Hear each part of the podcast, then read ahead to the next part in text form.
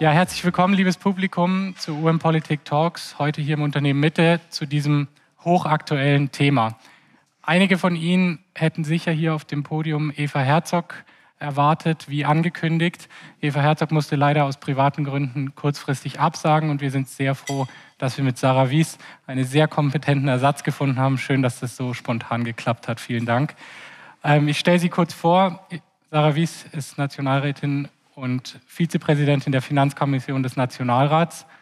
Und das, neben ihrer finanzpolitischen Expertise kann sie sicher einige spannende Geschichten, gerade aus den letzten beiden Tagen, uns heute mitbringen. Neben mir sitzt Dominik Groß. Dominik Groß ist Finanz- und Steuerexperte bei der Allianz Süd. Ähm, nebenher ist er auch noch äh, Chair of Board von der European Network on Debt and Development. Und nebenher unterhält er noch einen sehr aktiven wirtschaftspolitischen Twitter-Account, den man nur äh, empfehlen kann für jeden, der sich für dieses Thema interessiert. Ganz außen sitzt Fabio Kanic. Fabio Kanic ist promovierter Geldökonom. Er ist beim SRF Info, unterhält er den Geldcast, ein Podcast-Format, was sich mit geld- und finanzpolitischen Themen auseinandersetzt. Und dort war natürlich das Thema, die Übernahme der CS durch die UBS, das dominierende Thema der letzten Wochen. Und da Ihre kritischen Nachfragen waren nicht zuletzt auch bei der Pressekonferenz des Bundesrates eine sehr wichtige aufklärerische Stimme. Ja, liebes Publikum, es gibt sicher viele Einstiegspunkte, um, dieses, um diese Geschichte zu erzählen. Die Geschichte zweier Banken, die vor nunmehr fast vier Wochen in einer Zwangsheirat unter Notrecht ihren vorläufigen Höhepunkt gefunden hat. Die akut drohende Finanzkrise konnte abgewendet werden, doch zu welchem Preis? Das ist die Frage, die ich mit euch, mit Ihnen heute hier besprechen möchte.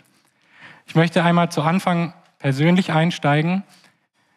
Ich kann Ihnen sagen, die Finanzkrise 08 und die Eurokrise danach, das war für mich meine politisierende Erfahrung. Ich war damals 13, 14 Jahre alt. Ich war sagen, überwältigt von dieser Dynamik, die das damals angenommen hat.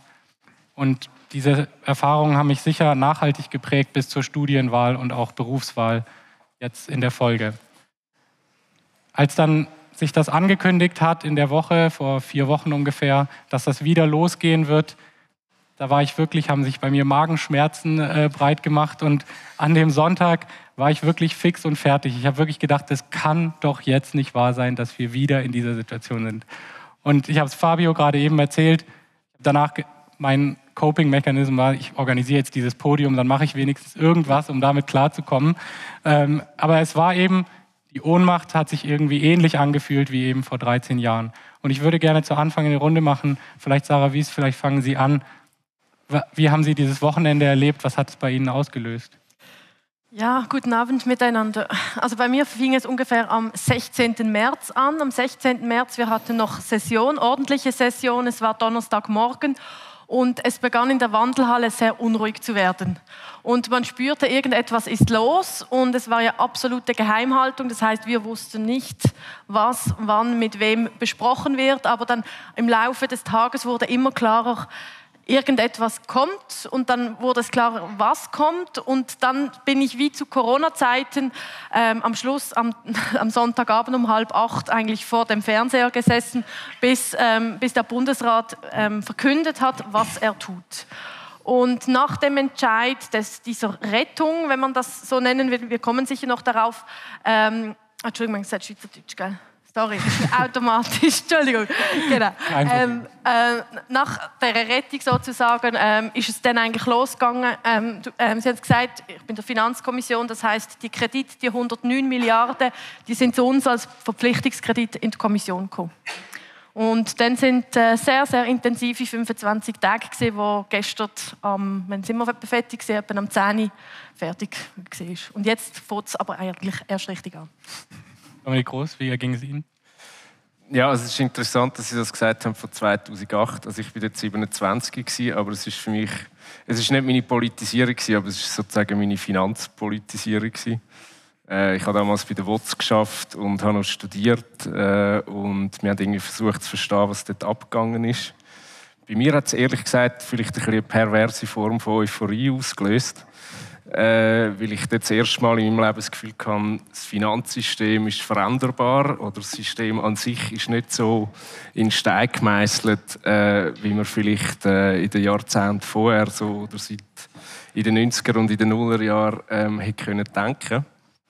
Ähm, und ich habe wirklich so ein Déjà-vu. Also ich bin wieder in so ein Fieber reingekommen und habe irgendwie also wir sind dann das Wochenende zum Glück bei Freunden in Genf gewesen, dann bin ich ein abgelenkt gewesen, aber ich habe eigentlich auch vom Mittwoch bis am Freitag, also eigentlich befasse ich mich ja hauptsächlich im Moment mit Steuerpolitik, aber äh, ich habe eigentlich nichts anderes gemacht als dauernd irgendwie, also vor allem mit den angelsächsischen Medien äh, Updates zu verfolgen und wie das jetzt, äh, wie, wie, wie das auch im Ausland rezipiert wird und so weiter. Und am Sonntagabend äh, wollte ich unbedingt im Zug heim äh, Pressekonferenz einfach schauen. Und wir sind dann im Spielwagen gehockt und ich habe mit der Familie und ich habe gleichzeitig einfach, äh, also das habe ich wirklich, äh, ich habe eigentlich die Pressekonferenz habe ich unfassbar gefunden. Also die Art und Weise, wie dort geredet worden ist, äh, wie eigentlich nichts begründet worden ist äh, äh, ja, also eigentlich der Informationsgehalt von dieser Pressekonferenz bei den Nachfragen hat es dann zum Glück ein bisschen gebessert. Aber es ist wirklich eine sehr eine absurde Situation gewesen. Also eigentlich also der, der eine Teil vom Podium, der fast heult, der CS äh, äh, äh, und auch die FINMA-Frau haben relativ schlecht ausgesehen. Also nicht nur, was sie gesagt haben, sondern auch das, wie sie gewirkt haben. Und Karin Keller-Sutter, die offensichtlich einfach, äh, wie sie so ist, sehr gute, sehr gute Speech sich zurechtgelegt hat, die eigentlich auf eine gewisse Immunisierung aus war. Hat sich jetzt gezeigt in der Session, es hat mäßig funktioniert. genau, aber es ist schon, ich bin sehr äh, in ein grosses Fieber geraten mhm. an diesem Sonntag. Fabio Kanic, bei Ihnen? Sie waren ja in Bern an dem Tag, oder? Ja, ich bin an dem berühmten Sonntag, am 19. März, bin ich, bin ich in Bern gewesen, aber bei mir es eigentlich schon vorher angefangen, nämlich am Mittwoch. Und dort bin ich aus lauter Zufall eingeteilt auf der Redaktion vom Club. Ich mache fünf Sendungen pro Jahr für den Club und am Mittwoch bin ich im Club und habe gewusst, bis nächstes Dienstag bin ich jeden Tag acht Stunden hier im Leutschenbach draußen. Und wir haben eine Sendung angefangen vorzubereiten, eine andere. Und ich habe schon am Nachmittag gesagt, das wird nächste Woche, glaube ich, nicht die Sendung werden. Aber dort haben alle noch so ein bisschen gelacht. Und am Abend bin ich auf Bern gefahren, habe mich mit einer Kollegin getroffen und bin mit ihr ins Kino. Und ich mag mich erinnern, als ich vor dem Kino gesagt habe, ich sollte jetzt eigentlich nicht mit dir ins Kino, ich sollte jetzt eigentlich daheim sein und einen Podcast machen. Weil wenn wir rauskommen zum Kino, wird die Nationalbank eine Medienmitteilung rausgehauen haben. Und genau so ist es dann eben auch gewesen. Und das, das ist ein bisschen mein Verhängnis geworden, weil da bin ich so um 11 Uhr daheim und habe dann einen Podcast aufgenommen bis um 3 in der Nacht. Und um 6 Uhr bin ich wieder aufgestanden, um auf Zürich fahren. Und so ist es eigentlich weitergegangen bis am Dienstag nach dem 19. März. Also am 19. März bin ich komplett zerstört gewesen. Und der 19. März selber ist einfach sehr intensiv gewesen. Es ist äh, der dritte, vierte Tag gewesen, nachdem es bei mir angefangen hat, irgendwie in der Zwischenzeit eine halbe Fernsehsendung produziert, drei Podcasts produziert dazu. Und ich bin einfach sehr in einem Modus, den ich einfach geschafft habe. Ich habe es nicht mehr gross hinterfragt, weil das für mich wichtig war, um da dranbleiben. Es war interessant gewesen. Und dann am Viertel vor sieben bin ich daheim geguckt und da ist das Mail um halb acht ist Medienkonferenz. Und dann bin ich mit meinem Velo dorthin geradelt im grössten Schiff, was es gibt. Und dann bin ich dort geguckt und habe einfach zugelassen und meine Fragen gestellt und bin heim und habe wieder einen Podcast aufgenommen. Sehr gut. Äh, Fabio Kanic, wenn Sie jetzt eine Geschichte erzählen müssen, was eigentlich passiert ist mit der CS, also eine Kurzfassung von was ist passiert, dass wir jetzt in dieser Situation sind, was, wie würde diese Geschichte aussehen? Ja, die, die, die Geschichte könnte viele Anfänge nehmen, aber um es nicht allzu ausufernd machen, würde ich, würde ich sagen, am Schluss, am Schluss haben die Leute einfach das Vertrauen dann definitiv verloren. Und zwar angefangen hat es auf dem Höhepunkt, wenn wir nicht zu weit zurückschauen eigentlich am, am Freitag vor dieser grossen Rettungsaktion. Das war der Freitag, wo man in den USA die, die, Silicon Valley Bank quasi in Konkurs geschickt hat, gleichzeitig alle Kundinnen und Kunden ihr Geld geschützt hat. Und dann ist so ein bisschen Nervosität aufgekommen in den Finanzmärkten. Und dann ist man in die neue Woche hineingegangen, es war einigermaßen stabil. Gewesen. Und am Mittwoch hat der Herr von Saudi National Bank, das ist ein großer Aktionär von Credit Suisse, gesagt, er würde absolutely not mehr Geld in die Credit Suisse rein tun. Das ist halt ein relativ klares Statement und das hat dann der Aktienkurs 30 Prozent abgeschickt. Und, und was man jetzt mittlerweile weiß, ist, dass Credit Suisse dann 10 Milliarden Kundengelder verloren hat pro Tag. Und das ist extrem viel, wenn man weiß, dass die irgendwie Grössenordnung 150, 200 Milliarden Kundengelder hat. Also eigentlich haben alle probiert, ihr Geld dort abzuzügeln. Und das Problem ist, wenn so etwas passiert, ist, eine Bank hat nicht genug Geld, um immer alle auszahlen. Und dann kann sie schon Geld beschaffen über verschiedenste Mechanismen, aber für das muss sie entweder Sicherheiten haben, die sie hinterlegen kann, oder sie muss die Sicherheiten verkaufen. Und wenn sie das nicht mehr hätte, kriegt sie nie mehr Geld her. Und das haben wir eigentlich am Mittwoch dann als erstes schon gesehen, wo die erste andere Grossbank auch öffentlich gesagt hat, wir geschäften nicht mehr mit der Credit Suisse. Und das ist eigentlich das ist der Todesstoß eigentlich gewesen. Das, das ist immer der Todesstoß. Wenn die anderen Banken aufhören mit ihren Bankgeschäften, kann die kein Geld mehr auftreiben und dann ist eigentlich immer Ende Feuer. Ja. Ich würde jetzt euch kurz auffordern, dass wir einmal richtig bei einem Thema bleiben, nämlich dem schon bereits angesprochenen Maßnahmenpaket, was dann auf der Pressekonferenz kommuniziert wurde. Und ich glaube, mir wäre es wirklich ein Anliegen, dass wir einmal die Instrumente, die dort zu dieser Finanzierung dieses Deals äh, zur Verfügung gestellt wurden, dass wir die einmal im Detail verstehen, weil es irgendwie darum geht, wie setzt sich das zusammen gibt es ja irgendwie spannende neue Wörter in diesem Diskurs. Public Liquidity Backstop ist so eines, was da einfach so im Diskurs auf einmal aufgetaucht ist, als wäre es irgendwie schon immer da gewesen. Äh, irgendwie später kam dann raus, dass sehr wenige diesen Begriff vorher schon kannten. Kannten Sie den schon vorher? Ja, ich habe ihn mal, äh, ich habe mal gelernt im Ökonomiestudium, aber es ist auch schon eine Zeit mhm. her. Und seitdem habe ich ihn dann nicht mehr gebraucht. Und Ella und Ella Plus ist dann das erste Mal wieder auftaucht. Ähm, und dann haben wir sich wieder besinnen okay, was ist das jetzt schon wieder mhm. gewesen und warum ist das jetzt notwendig? Ja. Darüber reden wir gleich. Also Public Liquidity Backstop. Das ist ein Teil des Pakets. Wer will es erklären? Dominik Groß vielleicht. Worum geht es dabei? Ja, ja klar. Ja. Mir schon. Ja. Ähm, also es ist eigentlich, also es geht eigentlich, es sind ja eigentlich alles Liquiditätsfazilitäten, äh, wie, das, wie das bei der Nationalbank heißt. Also Bedeutet? Das, also, also eigentlich einfach ein Topf Geld, der aus dem Nichts kommt, äh, der ohne Zins, ohne Schuld, nichts, sondern einfach Geld, das, das natürlich nicht in Papierform, sondern in Buchform äh, zur Verfügung gestellt wird. Ähm, und dieser Public Liquidity Backstop, also ich kannte den Begriff vorher nicht, muss ich sagen, ähm, der heißt eigentlich jetzt in dem konkreten Fall, dass die Nationalbank eben der CS äh, diese 100 Milliarden sind es Public Liquidity Backstop äh, zur Verfügung gestellt hat. Und der Bund äh, garantiert quasi, also ich meine letztlich wir alle, weil der Bund ist ein äh, glaubwürdiger äh, äh, äh Bürger, also äh, im Sinne der Bürgschaft, ähm, weil, weil wir alle Steuern zahlen. Also, dass, dass der Schweizer Bund bankrott geht, ist so gut wie unmöglich. Äh, deshalb äh, ist es auch sozusagen ein Riesenasset oder, oder ein, äh, hat es sehr viel Gewicht, wenn der Bund für etwas bürgt. Äh, und das ist die Idee von diesem Public Liquidity Backstop. Also 100 Millionen. Und er bürgt bei der Nationalbank. Also das ist vielleicht ja, noch wichtig. Genau. Für die, für, äh, für die Nationalbank quasi, genau. nicht für die Bank direkt. Genau, weil das ist auch noch spannend, weil also lehrbuchmäßig haben wir ja, wenn der Staat Geld in die Hand nehmen will, dann gibt es entweder fiskalpolitische Maßnahmen, also der Bund nimmt sozusagen in seine, in seine Bilanz Schulden auf und geldpolitische Maßnahmen. Also es scheint so ein bisschen zu verschwimmen hier, diese Grenzen. Jetzt 100 Milliarden Public Liquidity Backstop. Das ist aber ja noch nicht alles. So, dann gibt es nochmal 9 Milliarden Verlustgarantie. Ja, da kann ich gerne etwas dazu sagen, weil die Wahrscheinlichkeit, also total steht der Bund und die SNB mit 259 Milliarden quasi in der Schuld. Und es sind die 100 Milliarden, dann sind es die 150 Milliarden und dann eben die 9 Milliarden. Zu den 150 kommen wir gleich. Wir. Und die 9 Milliarden, die, sind, die waren jetzt auch in der Diskussion eben doch sehr relevant. Weil man kann schon sagen, die Wahrscheinlichkeit, dass das an, die anderen, dass dieser Fall eintritt, ist eher gering. Das ist Stand heute. Das heißt, das sind Sicherheiten, die braucht man, dafür bekommt man aber auch Zinsen. Also es ist ein ähnlicher Fall wie bei der Axpo. Da hat man auch gesagt, wir helfen euch, aber ihr müsst dann bezahlen und dann relativ viel. Das heißt, es ist nicht sehr lukrativ. Aber die 9 Milliarden, das ist einfach ein Verlustschein.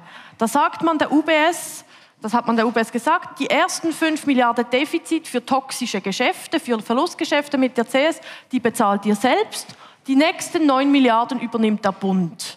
Und es konnte bis heute nicht gesagt werden, wie wahrscheinlich ist, ähm, tritt dieser Fall ein. Weil das ist doch sehr wahrscheinlich, wenn man all die Klagen sieht gegen die CS, wenn man sieht, was momentan sonst alles läuft. Also diese 9 Milliarden, das ist ein Zehntel des Bundeshaushaltes, das ist das Armeebudget, das sich die Bürgerlichen wünschen. Ich nicht, aber das ist das, was man sich wünschen würde. Das ist wahnsinnig viel Geld und das wird eventuell genutzt. Und dieses Geld, und das ist eben ein bisschen anders als das andere, das kommt dann in die Bundeskasse. Das heißt, wenn wir dieses ausgeben, dann haben wir für den Bundeshaushalt ein Riesenproblem, weil das sich dann direkt auf die Schuldenbremse auswirkt. Das heißt, dann gibt es Sparpakete überall und Leistungsabbau. Und das ist wirklich auch der Unterschied ein bisschen, wie, wenn man mit der SNB, ähm, äh, mit der SNB ähm, äh, ich sage jetzt, die Eintretenswahrscheinlichkeit ist kleiner, aber auch wenn man dort mit ihr geschäftet. Mhm.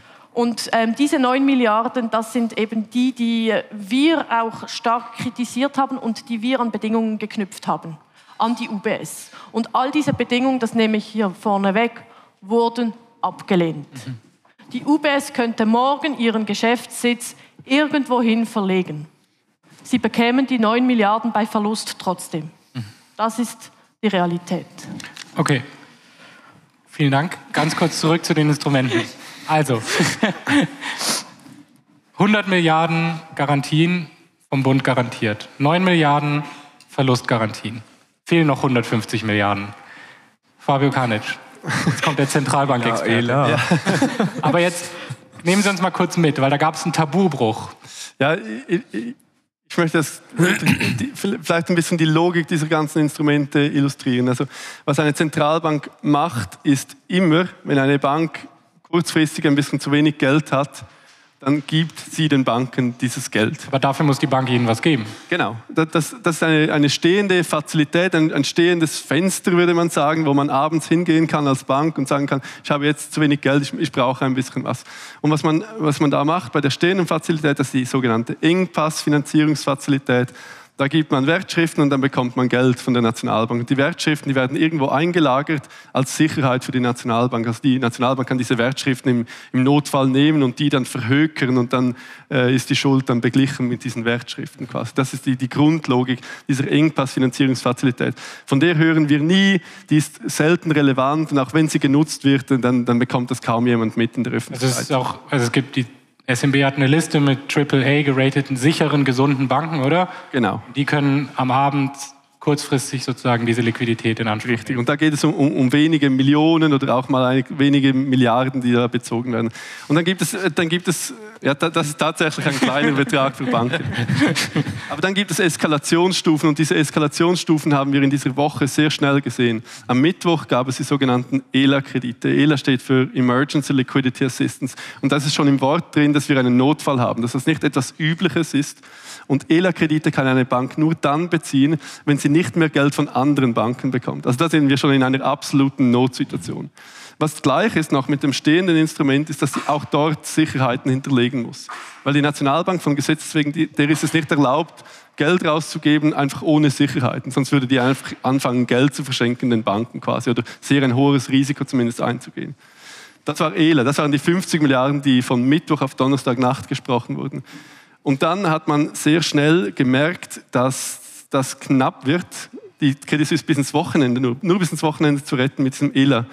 Da ist man zum Bundesrat gegangen und hat gesagt, wir brauchen ein neues Instrument, Donnerstagmorgen, und zwar heute. Mhm. Und der Bundesrat hat eine Notverordnung erlassen, die der Nationalbank erlaubt hat, Kredite einer Bank zu geben, ohne Sicherheiten zu bekommen. Das war der Tabubruch, das war, das war neu. Und das war das sogenannte ELA Plus. Da hatte man, da nicht so viel Fantasie, da hat man einfach ein Plus rangehängt.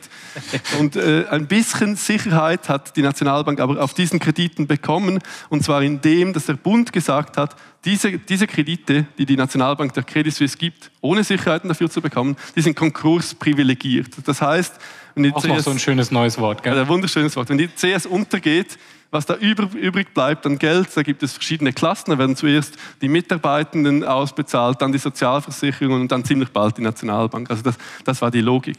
Und dann gab es eben auch noch, das waren 100 Milliarden, und dann gab es noch weitere 100 Milliarden, die dann erst am Sonntag effektiv äh, nutzbar waren, weil die erst am Sonntag von der Finanzdelegation abgesegnet wurden. Das sind auch 100 Milliarden, die genau gleich von der Nationalbank an die Banken fließen. Die Banken müssen keine Sicherheiten hinterlegen, aber die Nationalbank sagt, ja, ne, wenn, wenn, die Bank halt hops geht, dann bekommen wir das Geld vom Bund. Also das war wirklich eine, eine Eskalationsstufe von Engpass-Finanzierungsfazilität, alles normal, ELA, Emergency, mhm. schon alles nicht mehr ganz so normal, aber immerhin gegen Sicherheiten und dann ELA Plus und Public Liquidity Backstop, wo man als Nationalbank gesagt hat, wir geben Geld und wir wollen nicht einmal Sicherheiten dafür und dann musste eben der Bund einspringen mit Notverordnungen und so weiter. Das ist sozusagen whatever it takes Schweizer Art.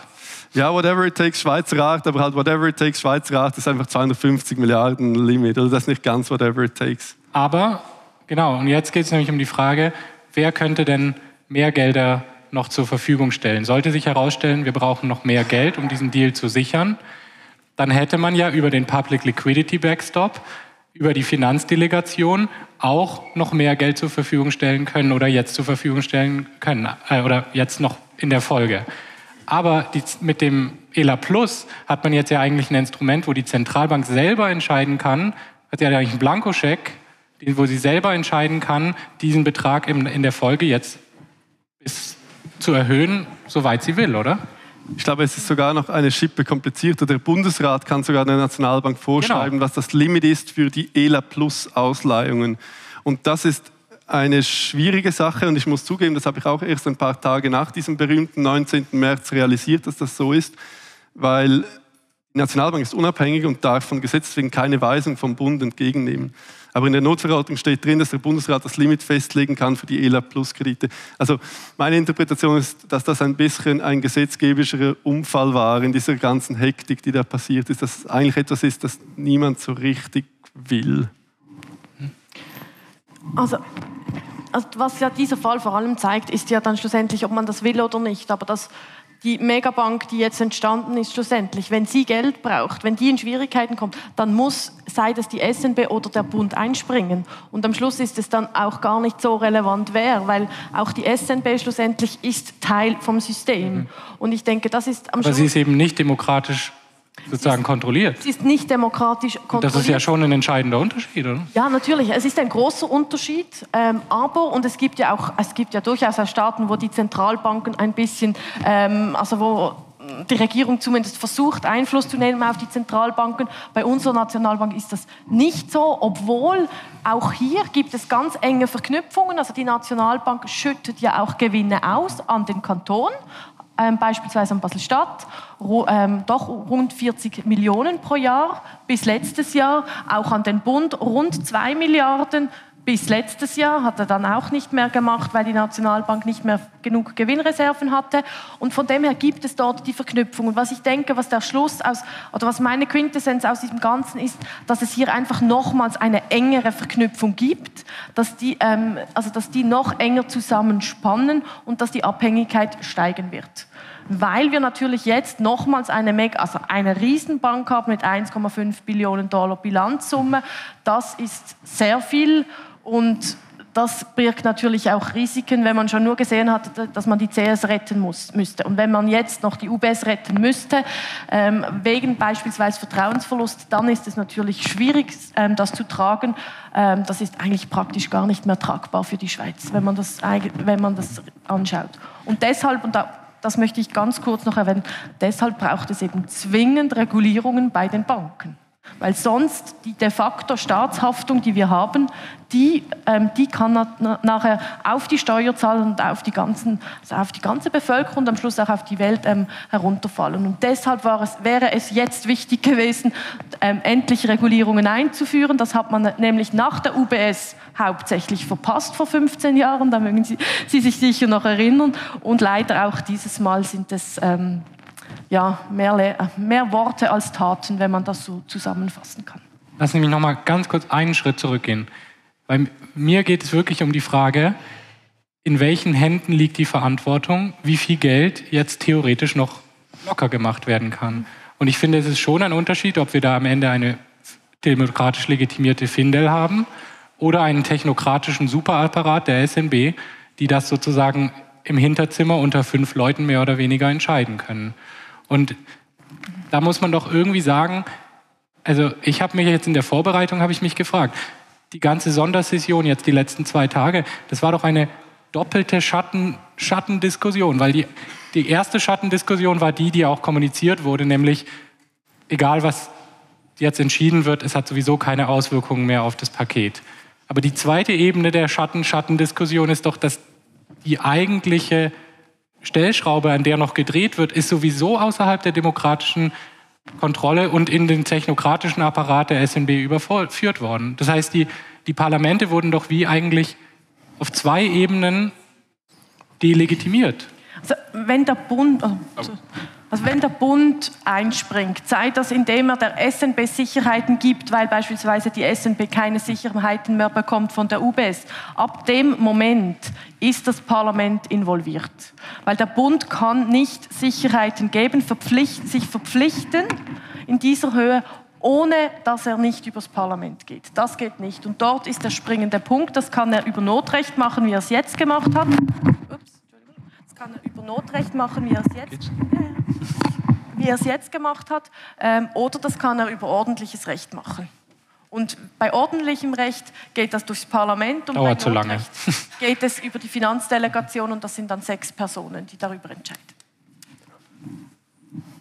Also ich glaube ehrlich gesagt, ich glaube, es spielt letztlich nicht so eine Rolle, was in der Kompetenz des Bundesrates ist und was bei der SNB. Die Frage ist, äh, gibt es gesetzliche Grundlagen, die quasi mit, mit Rechten des Parlaments und auch äh, der Stimmbürgerinnen und Stimmbürger verbunden sind.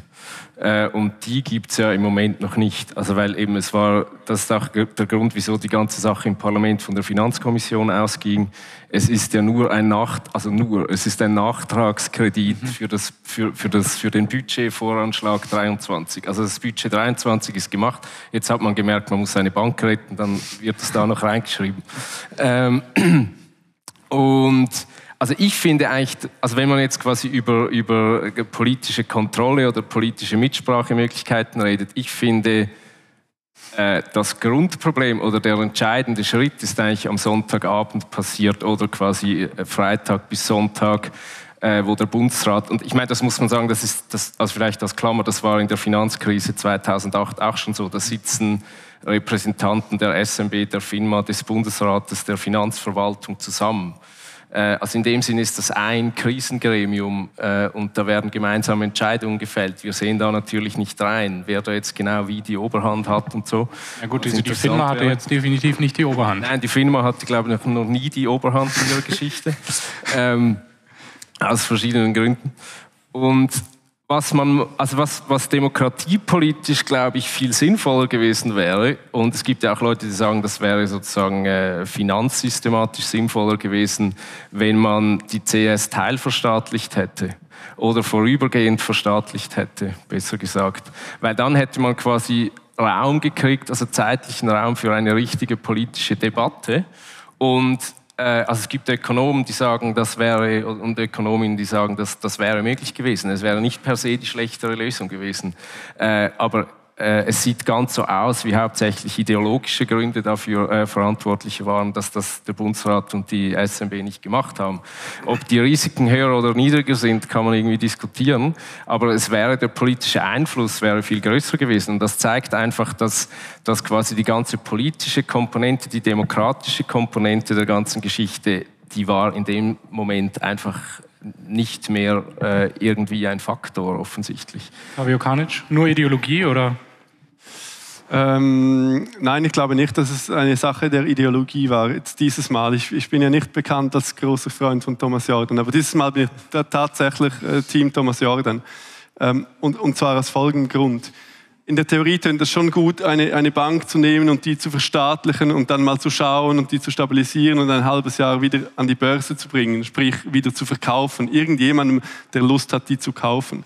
Aber Fakt war, im März wollte die niemand kaufen. Also das, das war, darum ist der Aktienkurs ja so kollabiert, weil alle dachten, ich will nicht Eigentümer in dieser Bank sein.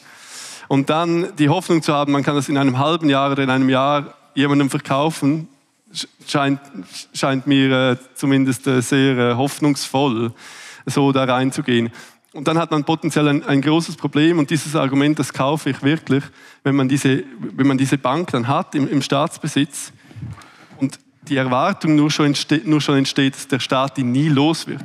Was, was passiert dann? dann? dann? wickelt man eine Bank eigentlich ab, die im Staatsbesitz ist. Mhm. Wer arbeitet noch dort? Ist das cool, dort zu arbeiten? Bleiben die besten Leute, um das zumindest sauber abzuwickeln. Das ist nicht eine einfache Aufgabe, so eine riesige Bank abzuwickeln. Und, und da entstehen Verluste. Wenn eine, wenn eine Bank nicht mehr wächst, macht die Verluste. Und die wären dann alle beim Staat gewesen. Also ich persönlich bin froh, dass, dass, dass diese Credit Suisse jetzt nicht dem Staat gehört, weil ich finde, es wäre dann wie so ein Kauf einer, einer Katze im Sack gewesen. Jetzt hat, jetzt hat man 9 Milliarden Verlust, äh, der zumindest äh, nicht ausgeschlossen ist oder vielleicht sogar wahrscheinlich ist. Niemand weiß so genau, wie wahrscheinlich das ist. Aber sagen wir mal, die 9 Milliarden, die treten ein. Nicht gut, sehr viel Geld, aber immerhin weiß man, wo das Cap ist. Wenn man die CS einfach verstaatlicht, dann weiß man es nicht. Dann können es 30, 40, 50 Milliarden sein. Niemand weiß es. Ähm, also ich glaube auch tatsächlich, es, es, ich, ich kann nicht schlussendlich kann ich nicht beurteilen, war das jetzt die richtige oder die falsche Lösung. Ich kann einfach sagen, was, was vielleicht die Konsequenzen gewesen wären. Und ich glaube auch der Verlust ähm, von der CS, der, das wäre sicherlich direkt dem Staat ähm, überwälzt worden. Aber gleichzeitig muss ich sagen, sowohl, ähm, sowohl Hammers damals wie aber auch äh, Karin Keller-Sutter, die haben gesagt, öffentlich, also ich verrate hier kein Kommissionsgeheimnis, haben sie gesagt, ja, jetzt schauen wir mal nach den 9 Milliarden, falls sie dann mehr brauchen. Und es gab einen Antrag, was passiert, wenn es dann noch mehr Geld gibt. Da wurde nichts vereinbart, das ist so, aber es steht außer Frage, dass, dass die Schweiz sich nicht erlauben kann, dass die UBS zugrunde geht. Das heißt, die Frage stellt sich für mich dann schon, kommen dann nach den 9 Milliarden Verlust, sollte das einfach noch mehr und dann gab es einen Antrag, den ich hier trotzdem erwähnen möchte, weil er eben in die Demokratie hineingeht. Da gab es einen Antrag, der verlangte, dass dies nicht mehr über Notrecht geschehen mhm. darf. Dass man also genug früh quasi die Warnsignale sieht. Ich sage, man ist bei 7,5 Milliarden angekommen. Dann geht man ins Parlament ähm, und sagt, wir brauchen mehr Geld. Mhm. Das war ein Antrag und ich sage das heute wahrscheinlich die ganze Zeit, wie jeder Antrag wurde der abgelehnt. Ähm, und das andere vielleicht noch, ähm, bleiben die Leute und können das abwickeln. Ich glaube, das ist wirklich ein springender Punkt. Also erstens habe ich das Gefühl, es waren die falschen Leute an der Spitze. Wenn man die verliert, ist es wahrscheinlich kein Verlust. Das vielleicht eine Nebenbemerkung. Ähm, das Zweite ist schon, dass natürlich die Kompetenz des rein des Bankenwesens, das fehlt bei uns, ähm, beim also in der Bundesverwaltung. Das haben wir nicht. Und das hat man auch gesehen. Die Kompetenz, die mussten extern eingekauft werden. Wir reden schon gar nicht mehr über Millionen, aber wir hatten auch noch einen Antrag von 5 Millionen Franken, der ins Parlament kam. Und bei den 5 äh, Millionen ging es eben darum, dass man sich externe Expertise einkauft, dass man den Vertrag mit der UBS überhaupt aushandeln mhm. kann. Weil das so komplex ist und man weiß ja nicht, was da drin ist. Das heißt, diese Kompetenzen werden tatsächlich nicht dort nicht vorhanden gewesen und die Frage ist, kann man genug, schnell genug Expertise und zu welchem Preis einkaufen? Und eben die andere Frage ist wirklich die Führungsspitze, ob das jetzt das gute Personal war und ob man mit diesen Anreizsystemen wirklich die Besten erwischt. Da hege ich wirklich meine Zweifel, so grundsätzlich.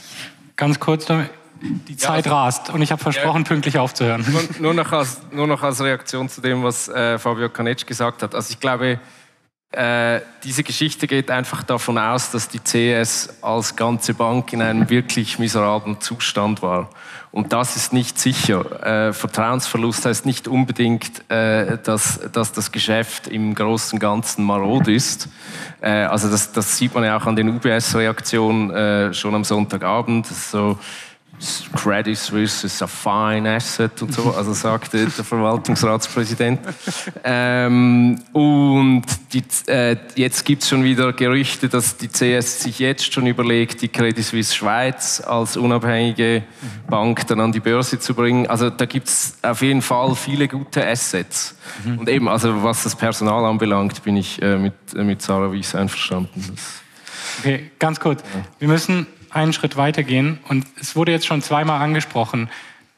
Jetzt gibt es, darüber hängt so ein komisches Spannungsverhältnis zwischen wofür gibt es Geld und wofür nicht. Und das ist, Savis, Sie sind auch Gesundheitspolitikerin. Sie kennen sich gut damit aus, dass man für jeden Franken hart kämpfen muss in der Politik. Und wir haben eine Schuldenbremse, wir haben eines der reichsten Länder der Welt und wir haben überall heißt es, wir haben zu wenig Geld für die AV, wir haben zu wenig Geld für die Kitas, wir haben zu wenig Geld dafür. Und wenn eine Bank in die Schieflage gerät, sind auf einmal 259 Milliarden Franken da. Wie kann man das noch erklären? Gar nicht. Also ich muss Ihnen das ehrlich sagen. Ähm, also erstens, ähm, es ist, also ich, ich, teile Ihre Meinung. Es ist tatsächlich so. Ähm, der Bundesrat fährt momentan und das bürgerliche Parlament, die fahren momentan eine Sparstrategie. Das ist nur notwendig. Also wir haben die tiefste Schuldenquote in Europa. Wir bauen mit unserer Schuldenbremse, die ist extrem restriktiv. Ist, ähm, vom, vom Ausbau bauen wir unsere Schulden ab und das in Krisenzeiten. Also es ist das falsche Instrument, das wir haben, weil das Geld wäre eigentlich auch da. Und aufgrund dieser Schuldenbremse sagen wir jetzt, ja, wir, wir können halt, Kitas können wir uns nicht leisten, jetzt müssen wir bei den Witwenrenten sparen. Vor vier Wochen hat Frau Karin Keller-Sutter verkündet, es gibt eine Querschnittskürzung, 2 Prozent. Ähm, und dann kommt der Clash und plötzlich Halleluja, das Geld ist wieder da, wir haben es wieder gefunden. Und da muss ich schon sagen, da habe ich dann wenig Verständnis dafür. Ich verstehe und ich finde es richtig, dass der, ähm, dass der Bund interveniert hat bei der CS. Ich finde es wirklich richtig. Aber es kann nicht sein, dass wir jetzt quasi die 9 Milliarden, die ähm, respektive die 259, aber ich spreche lieber über 9 Milliarden, weil da ist die Eintretenswahrscheinlichkeit ein bisschen höher. Die sind da und gleichzeitig beginnt man aber wirklich im Kleinen zu sparen, wo es wirklich wehtut bei den Menschen, die steigenden Krankenkassenprämien, ähm, keine Elternzeit etc. Das tut weh. Und, ich, und dort habe ich dann schon meine Mühe. Und gleichzeitig ähm, ist es halt dann auch so, dann, wenn man sagt, ja, aber wir wollen, dass das nie wieder passiert. Einmal können wir, also das ist das zweite Mal, ähm, müssen wir eingreifen, aber jetzt macht ihr wirklich was, oder? Und dann kommt, ja, wir machen ein bisschen eine, einige Prüfaufträge. Ich meine, also ich hatte jetzt wirklich zwei Tage Zeit, mir das anzuhören, was Sie alles prüfen wollen. Sie wollen prüfen, ob, sie ob die Bonis eventuell zu hoch sind muss ich sagen, Entschuldigung, ich brauche da eigentlich keinen Prüfauftrag mehr. Man will prüfen, ob eventuell doch etwas an diesem Eigenkapital geschraubt werden muss. Natürlich war das nicht die Hauptursache, aber schlussendlich weiß man, dass höheres Eigenkapital mehr Stabilität gibt. Und das sind wirklich dann Signale vom Parlament und dann nehme ich die Schuld ein bisschen weg vom Bundesrat, sondern wirklich hin zum Parlament. Das Parlament hätte jetzt die Leitplanken setzen müssen und sagen müssen, ja, das wollen wir nie wieder. Und jetzt sagen, und und jetzt prüfen, prüfen wir nicht, was man tun könnte, sondern wir geben konkrete Aufträge. Und genau das hat gefehlt und das war dann schlussendlich auch ausschlaggebend, weshalb es dann zu einer Ablehnung kam.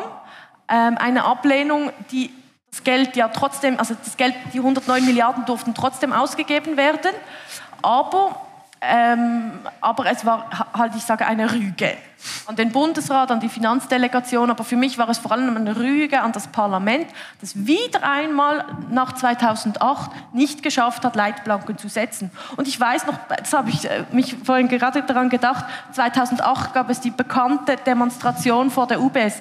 Ich weiß, also ich war eben auch dort und ich habe mich wirklich wieder zurückgesetzt gefühlt. Jetzt war es vor der CS und danach ist es äh, welcher Bank. Und ich glaube, hier machen wir einfach immer wieder den gleichen Fehler und das finde ich, also ich bin wirklich frustriert, mhm. also, wie man einfach nicht lernen kann. Mhm. Also ja, das ist für mich wirklich unverständlich. Dominik Groß, knapper Start, Mythos oder? Ja, ich bin jetzt ein bisschen hin und her gerissen, weil ich finde, ähm, also nein, natürlich nicht. Ich meine, die Schweiz hat unfassbar viel Geld im Vergleich zu anderen. Also ich meine, wir arbeiten ja eigentlich im entwicklungspolitischen Bereich. Äh, und äh, wenn ich da Staatsbudgets vergleiche in, in, afrikanischen Ländern und die, auch die finanzpolitischen Möglichkeiten, die diese Länder haben, das ist absolut unvergleichbar mit dem, was wir hier haben. Also nur so eine Zahl, die, äh, die 70 ärmsten Länder der Welt haben äh, Gesundheitskosten von 100 Milliarden. Das ist genauso viel wie die Schweiz alleine. Mhm. Also äh, in der Schweiz wird für 8 Millionen Menschen gleich viel Geld äh, fürs Gesundheitswesen ausgegeben, womit ich nicht sagen will, dass das falsch ist. Ähm, äh, und ich weiß nicht genau, 70 Länder zusammengerechnet, ich habe es nicht, aber es sind vermutlich mindestens 1,5 Milliarden. Mhm. Und das sagt einfach etwas aus, nur schon jetzt im Gesundheitswesen über die Finanz finanziellen Möglichkeiten, die wir hier haben. ich finde, so eine Diskussion, da macht es viel mehr Sinn, über die Schuldenbremse zu reden, als über die CS, weil was man zu, zugeben muss, ist, diese 250 Milliarden, die sind wirklich nicht ausgegeben. Man geht mit 9 Milliarden ins Risiko in erster Linie. Das ist natürlich auch viel Geld und da ist es sehr wahrscheinlich, dass wir das, wir das verlieren. Ähm, übrigens, wir wissen ja gar nicht genau, weshalb und wofür da genau gebürgt wird. Und das finde ich wirklich ein Skandal. Ich meine, wir geben 9 Milliarden aus äh, und wissen eigentlich gar nicht wofür. Mhm. Äh, und das ist schon äh, einfach außerordentlich, wenn man sich sonst überlegt, wie irgendwie äh, überprüft wird, wofür genau Geld ausgegeben wird und was für Bürokratie es gibt, um das alles irgendwie einigermaßen transparent zu machen. Ähm, aber eigentlich müssten wir da eher über die Schuldenbremse reden und über die Absurdität, dass die Schweiz eine der tiefsten Schuldenquoten der Welt hat äh, und dann noch Sparpolitik betreibt obendrauf.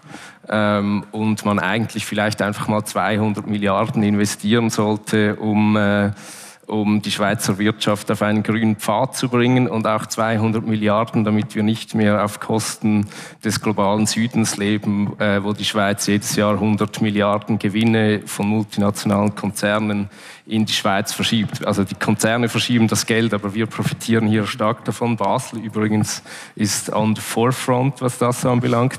Und da könnte man sozusagen auch mal einen Public Liquidity Backstop machen und sagen, und sagen wir zahlen jetzt mal 200 Milliarden, dass wir aus diesem äh, Profit Shifting oder Gewinnverschiebungs Steuerfluchtsspiel aussteigen könnten. Und es ist ja nicht so, dass Staatsausgaben in die reale Wirtschaft nicht wieder zurückkommen sondern diese Unternehmen, äh, denen man den ökologischen Umbau ermöglicht, die zahlen dann auch wieder Steuern äh, und dann kommt auch wieder Geld rein. Also das ist auch ein Investment, äh, nicht einfach nur auf Fond perdu Geld. Und ich glaube, das ist schon interessant, dass wenn man um Banken, wenn, es um Banken geht, dann sagt man ja gut, die UBS-Kredite haben wir auch wieder reingekriegt. Das war ein Investment, aber wenn es um Staatsausgaben geht äh, für die Allgemeinheit, für Infrastruktur, Spitäler und so weiter, dann sagt man nie, das ist ein Investment. Mhm. Also abgesehen davon werden in diesen Spitälern Kinder geboren äh, und darauf basiert ja die Gesellschaft. Genau. Schuldenbremse? Ja, Schuldenbremse ist, ist, ist ein großes Thema, aber vielleicht noch ein bisschen vorgelagert zu Ihrer ersten Frage. Hat, hat es Geld für die Banken und hat es kein Geld für Sozialausgaben? Ich glaube, da müsste, müsste man schon ein bisschen relativieren, weil es hat Geld für alles. Es ist, es nicht, es ist die Frage, ob man will. Mhm. Es ist eine reine politische Entscheidung. Also das Geld wäre da. Die, die Schweiz kann, kann, sich locker äh, um 9 Milliarden verschulden, um, um, das jetzt zu zahlen, oder, oder um 20 Milliarden verschulden, um irgendwas zu machen, die AHV zu sanieren. Das, das wäre problemlos möglich. Das ist einfach politisch nicht gewollt. Also das, ja. Geld, das Geld ist da. Und dann ist die Frage, will man? Und ob man etwas will oder nicht, ist, ist halt einfach eine politische Ausmachung. Und ich möchte jetzt ein bisschen entgegen dem, was, was schon in den Vordergrund gerückt wurde, zumindest. Ganz kurz, die Schuldenbremse ja. steht in der Verfassung. Es, es, es, es, kommt, es kommt. Ich, ich, ich, ich versuche dort zu landen. Äh, und es, geht gar nicht so lange.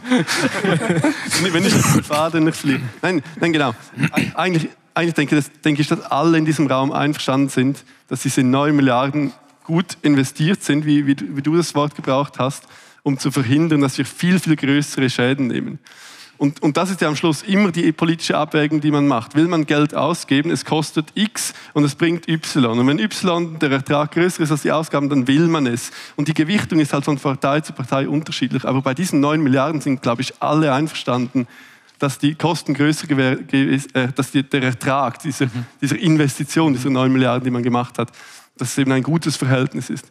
Natürlich ist dann immer noch die Frage, sollte man jetzt auch darüber diskutieren, ob man die andere Kosten-Nutzen-Rechnung irgendwie anders machen muss. Gut, das ist aber eine andere Also ehrlich gesagt bin ich da nicht einverstanden. Also hast du das Gefühl, wenn die Credit Suisse untergegangen wäre, hätte das, das die nein, nein, weniger als 9 Milliarden die, gekostet? Nein, aber die 9 Milliarden, für, die, die, sind ja für die UBS, oder das muss man auch sehen. Also, ja, ja für die 9, ja, also das ist wirklich der, der, also ich meine die 250 Liquidität im Ganzen, das, das finde ich auch, das kann man machen. Äh, in der Situation. Also es gibt natürlich noch systemische Probleme, über die wir eigentlich auch reden müssten. Äh, wieso gerät eine Bank überhaupt in diese Situation und so weiter. Ähm, aber diese 9 Milliarden, die sind quasi eine Verlustgarantie für die UBS. Und also ich meine, man kann sagen, aus UBS-Sicht ist das einfach eine Fusion. Mhm. Äh, die UBS war in einer extrem guten Verhandlungsposition, weil man wusste, wenn man keine Verstaatlichung will, dann kann man das eigentlich nur mit der UBS lösen. Äh, und ich meine, die UBS hat letztes Jahr einen Gewinn von 7 Milliarden gemacht und es gibt Prognosen, dass das über 10 Milliarden steigen wird in den nächsten Jahren. Also meiner Meinung nach, auch wenn die UBS quasi Schrottpapiere von der CS übernommen hat, wo auch die UBS bis heute, weil sie, sie, hat ja noch, sie hat noch keine Einsicht in sämtliche Bücher der CS, sagt sie zumindest. Ähm, äh, auch wenn sie diese neuen Milliarden Verlust selber tragen müsste, dann könnte sie das. Also das, aber, das ist keine finanzsystemische Frage, sondern da hat einfach die UBS meiner Meinung nach sehr gut verhandelt. Ich widerspreche Und, und von dem her ist es einfach, das ist einfach, also diese neun Milliarden sind aus meiner Sicht das beste Beispiel dafür, wie aufgrund von finanzsystemischen Voraussetzungen äh, die Banken in diese Lage bringen können oder Banken, die sich selbst in diese Lage bringen können, einfach der Staat am Ende erpressbar ist. Und das kostet uns höchstwahrscheinlich neun Milliarden. Und das finde ich, also deshalb würde ich die wirklich nicht auf die leichte Schulter nehmen. Ich bin, ich bin 100, ich bin 100% einverstanden mit dem, was du ja. gesagt hast. Ja. Aber das ist so ein bisschen die, die System, äh, der, der Systemblick, den du ja. hast. Das alles äh, würde ich unterschreiben.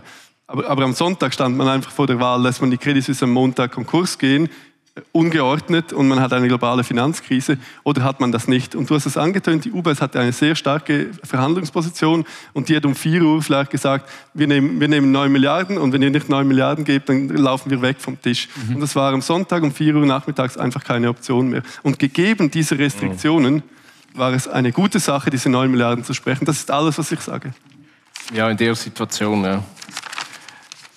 Ja, das ist wie wenn man Lösegeld zahlt, um das Überleben das, Die Entführung ist das Problem, natürlich. Ja. genau, ich glaube, die Zeit rast wirklich. Ich möchte auf den zweiten Punkt, den wir so ein bisschen als Leitfrage hier heute haben, auf wen hört eigentlich der Bundesrat? Und es war gerade schon die Frage, wer ist eigentlich sozusagen in der Driving Seat hier? Wer macht die Regeln? Und ich glaube, es gibt zwei Punkte, die man da betrachten muss. Und das eine ist die Rolle des internationalen Drucks und die andere ist die Frage, wer sind eigentlich diese Finanzmärkte, die einen so erpressbar gemacht haben. Und es gibt ja mittlerweile, es gibt einen wahrscheinlich jetzt schon legendären Financial Times Artikel über dieses Thema. Ähm, und die spannende Frage ist ja, um nochmal diese kommerzielle Lösung, die von Karin Keller-Sutter an dem Sonntag propagiert wurde, dass gesagt wurde, es ist eine kommerzielle Lösung, dass wir jetzt soweit wir der Artikel vertrauen können, wissen, dass bereits an dem Mittwoch Karin Keller-Sutter gesagt hat, ihr werdet am Sonntag mit der UBS fusionieren, bevor die asiatischen Märkte öffnen. Das ist nicht optional. Das heißt, die Idee kam vom Bundesrat. Ist das sozusagen jetzt gesichertes Wissen oder ist das ich würde sagen, nein, das, das, das, mhm. war nicht, das ist nicht gesichertes Wissen und vor allem, was, was noch wichtiger ist, vielleicht haben Sie das am Mittwoch gesagt. Mhm. Aber diese Arbeitsgruppen, die gab es mindestens seit dem Herbst. Also, und das waren FINMA, Nationalbank und, und, Bundesrat zusammen. Das hat Martin Schlegel, der wurde Vizepräsident im letzten Sommer und der hat äh, im Fernsehen gesagt, die erste Sitzung, die ich hatte, war über die Credit Suisse. Mhm. Also das lief schon lange und ich glaube, da wurde schon viel in diesem Dreiergremium, in dieser Troika, wenn man so will, in dieser schweizerischen Troika schon vorgespurt. Darum denke ich auch, dass schon viele Meinungen gemacht waren an diesem Mittwoch und dann hat, wenn das tatsächlich wahr ist, Karin Keller-Sutter das so der, dieser Credit Suisse-Führung präsentiert. Aber ich denke nicht, dass das ein Alleingang war von Karin Keller-Sutter oder vom Bundesrat. Trinität, Schweizer Trinität. Aber dann kann man ja nicht von einer kommerziellen Lösung sprechen. Also das ist irgendwie absurd, oder? Also die Lösung ist natürlich insofern kommerziell, so habe ich das verstanden, ist insofern kommerziell, also pseudokommerziell, wenn man das will, weil man quasi sagt, ihr macht das mit den, mit den systemrelevanten Privatbanken, wir stehen im Backup und geben mhm. Geld, wenn es nötig ist. Also das habe ich unter kommerzieller Lösung im Gegenzug zur eben Verstaatlichung. Verstaatlichung ja. Also ich habe das so verstanden. Also die, es gab ja wie, also am Schluss gab es nicht wahnsinnig viele Optionen. Also die Option Verstaatlichung, die Option Hops gehen lassen und die Option ähm, irgendeine Bank finden und die Bedingungen akzeptieren, ich nenne es jetzt mal so, die Bedingungen akzeptieren. Und diese drei Lösungen standen auf dem Tisch und ich glaube nicht, dass am Mittwoch schon, schon klar war, aber das werden wir mit der Untersuchungskommission dann sicher sehen, ich glaube nicht, dass am Mittwoch schon die definitive Lösung bereitstand. Das denke ich nicht. Es gab wahrscheinlich alle drei Lösungen, aber dass bereits entschieden wurde, das denke ich nicht. Also vielleicht nochmal zu dieser Commercial Solution. Also das, das Englisch von Karen Keller-Sutter ist ja wirklich beeindruckend. Also das meine ich jetzt ernst. Sie hat ja dann gesagt, es ist it's not a bailout, it's a commercial solution. Also ein Bailout, Bailout heißt, heißt eigentlich nicht Verstaatlichung, sondern heißt einfach, dass eine Bank äh, sozusagen von Staatsintervention abhängig ist. Und äh, also es ist, war jetzt nicht ein Bailout im Sinne von 2008, wo man quasi bei der UBS die ganzen faulen Papiere rausgekauft hat, sondern eben es war quasi eine Wiederherstellung des Und Vertrauens. am Ende ist es doch Semantik, oder? Es ist doch, Genau, also und ich meine, das finde ich auch, das ist einfach, ich meine, Karin Keller-Sutter kann es mit ihren ideologischen Grundsätzen nicht vereinbaren, eigentlich, äh, sozusagen, dass, dass, eine, dass ein Staat sich äh, in, ins Finanzsystem auf diese Art und Weise einmischen muss. Aber bei 259 Milliarden Garantien zu sagen, es sei eine Commercial Solution, also ich weiß nicht, wenn ich ein paar Hosen kaufen gehe und dann irgendwie äh, 50 Prozent von dem Geld äh, äh, äh, bei der Steuerbehörde zurückfordere und dann sage ich, ja, ich habe diese Hose gekauft, das ist auch ein bisschen seltsam. Aber, Ähm, also, aber es ist ja schon nicht so, also Semantik, es ist natürlich schon etwas anderes wie die UBS. Also die UBS Ja, ja. hat der Bund wirklich, also ich sage jetzt wirklich Geld rübergeschoben. Und jetzt, bis jetzt ist noch kein Geld geflossen. Also, und das ist schon ein, also ich sage jetzt, das ist schon ein großer Unterschied. Eben die 9 Milliarden, ich glaube, die müssen wir Mhm. abschreiben. Ähm, was dann kommt, wissen wir nicht. Aber es ist natürlich schon nicht ganz vergleichbar, dass wir jetzt aktiv Geld gegeben haben. Also noch, wir haben es noch nicht gegeben.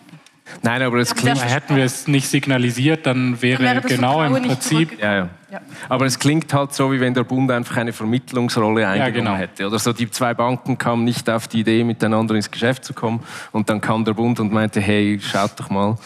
Äh, und ja nicht so, dass sie bisschen sich mehr als das, gegenüber die ganze Zeit sehen. Gell? ein bisschen mehr als das war es ja schon. Ähm, und ich meine, die Frage, wer die Kontrolle hat, also ich finde, das, das muss man eigentlich, wenn ich noch schnell ein bisschen ausholen darf, ähm, muss man, glaube ich, schon vielleicht auch losgelöst von, von diesem CS-UBS-Ding anschauen. Sehr gerne, machen wir. Ähm, also ich meine, es ist etwas kompliziert, aber es gibt ein Buch von Josef Vogel, das ist eigentlich ein Literaturwissenschaftler, das heißt der Souveränitätseffekt.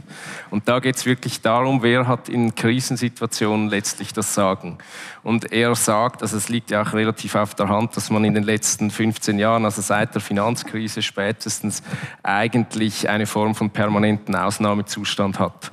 Und das immer in den Momenten, wo es wirklich, wo etwas auf die Spitze getrieben wird, äh, also die Pandemie war der letzte Event, wo das der Fall war. Übrigens, im März vor drei Jahren sah es so aus, dass, dass es eine Finanzkrise geben würde, die äh, 2008 bei weitem überstiegen hätte. Das hat fast niemand mitgekriegt, weil alle über die Corona-Maßnahmen geredet haben. Aber da gab es auch massivste Intervention der Zentralbanken, also im Ganzen äh, um die 4, Milli äh, 4 Billionen äh, Dollar rein im März. Ähm, und und das Ding ist, dass eigentlich nur Zentralbanken fähig sind, äh, sozusagen zu intervenieren, wenn an den Finanzmärkten eine, eine Situation eintritt, wo äh, eben einerseits Leute ihr Geld abziehen irgendwo, egal ob das eine Bank ist oder aus gewissen Anleihen, Aktien und so weiter, ähm, oder, oder wirklich gegen, gegen ein Unternehmen, eine Bank, auch ein Staat spekuliert wird. Und das ist einfach eine, das ist eine Folge von der Regulierung, beziehungsweise zum Beispiel vom Umstand, äh, dass, man, dass man Kredite, also man kann am Finanzmarkt Kredite absichern. Ähm, es ist aber so, dass diese Kreditabsicherungspapiere, also Credit Default Swaps, ähm, die waren ja 2008 auch ein großes Problem, dass die sozusagen, die kann man handeln. Das heißt, die Leute, die die Kredite geben, sind ne- nicht notwendigerweise die, die diese Kredite dann auch absichern, sondern man kann die quasi weiterverkaufen. Das heißt, da gibt es Leute, die haben sozusagen eine Ausfallversicherung, also ein Interesse daran, dass es einen Kreditausfall gibt, äh, weil sie diese Papiere halten. Und die wetten dann, wenn sie sehen, da ist irgendjemand schwach, dann wetten sie quasi ähm, gegen, äh, gegen äh, dieses, dieses Unternehmen oder diese Bank. Und das ist etwas. Äh, Oder gegen einen also dort- Staat auch. Ne? Oder gegen einen Staat. Und dort, also Griechenland ist auch so ein Beispiel. Ähm, und dort, äh, dort sitzt einfach wahnsinnig viel Macht. Mhm. Und ich meine, die Märkte ist so ein naturalisierender, irgendwie desubjektivierender Begriff, aber letztlich äh, geht es um institutionelle Anleger, Vermögensverwalter, Hedgefonds, Pensionskassen und so weiter. Und da überall dahinter stehen Entscheidungen. Und das sind ja nicht irgendwelche Leute, die sofort Angst kriegen, wenn am Finanzmarkt irgendwas komisch ist, sondern das sind Leute, die wissen, was da passiert. Und so diese, die, dieser Diskurs, man muss aufpassen, dass man die Leute nicht verängstigt. Mhm. Äh, man kann da jemanden verscheuchen und so weiter steht einfach sehr stark im Gegensatz zu dem, was wir. Also ich meine, es gibt ja x Filme über 2008. Man muss das eigentlich nicht mehr groß erklären. Man, man, man weiß, was das für Leute sind, die da quasi arbeiten. Ähm, steht sehr stark im Widerspruch zu, diesen, zu, diesen, zu, dieser, zu diesem sozialen Gefüge der Spekulation. Und es wird eigentlich nie über Spekulation geredet. Ich weiß nicht, wie, wie oft wir in den letzten drei Wochen über Spekulation geredet nicht haben. Oft. Der Einzige, der es getan hat, war Ruedi Noser im Ständerat, der gesagt hat, uiuiui, ihr müsst jetzt aber aufpassen, wenn, wir, wenn ihr hier nicht das Richtige macht, was den Märkten gefällt, dann, dann geht es der UBS wie der Deutschen Bank vor zwei Wochen, wo dann gegen die, gegen die UBS spekuliert wird. So. Ich, ich, möchte eine Lanze brechen für die Banker und Bankerinnen. Ich überrasche mich gerade selber, aber ich möchte es trotzdem tun. ähm, ich, ich, kenne diese Leute ein bisschen. Ich habe mit diesen Leuten studiert. Das sind, das sind nicht schlechte Leute. Die gehen nicht mit schlechten oh, nein, Absichten. Nein. nein, aber das ist, das ist ja, wichtig ja. zu sagen, weil, weil es manchmal so ein bisschen, es, es wird ein Typus Mensch äh, äh, gebaut an so Podiumdiskussionen und man denkt, ja, die, die, die traden dann und die spekulieren gegen irgendwelche Staaten, die freuen sich sogar, wenn Sachen kaputt gehen und so.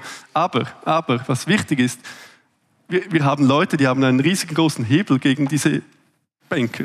Die Politik die Politik hätte einschreiten können und das verhindern können und hat es nicht getan. Also da, da wäre schon auch ein Ansatzpunkt. Und natürlich wird es da sehr kompliziert, weil wir Lobbying haben und es ist sehr gut organisiert, die sind sehr mächtig, die haben sehr viel Geld. Natürlich, ich sehe diese Probleme alle, aber am Schluss ist es die Politik und das geht auch in die ähnliche Richtung mit dieser ganzen FINMA-Diskussion, die geführt wurde im Nachgang dieser, dieser Credit Suisse, dieses Kollapses, dieses Debakels die SVP hat sehr schnell mit dem Finger auf die FINMA gezeigt und, und, und dieses Narrativ hat sich extrem stark gehalten.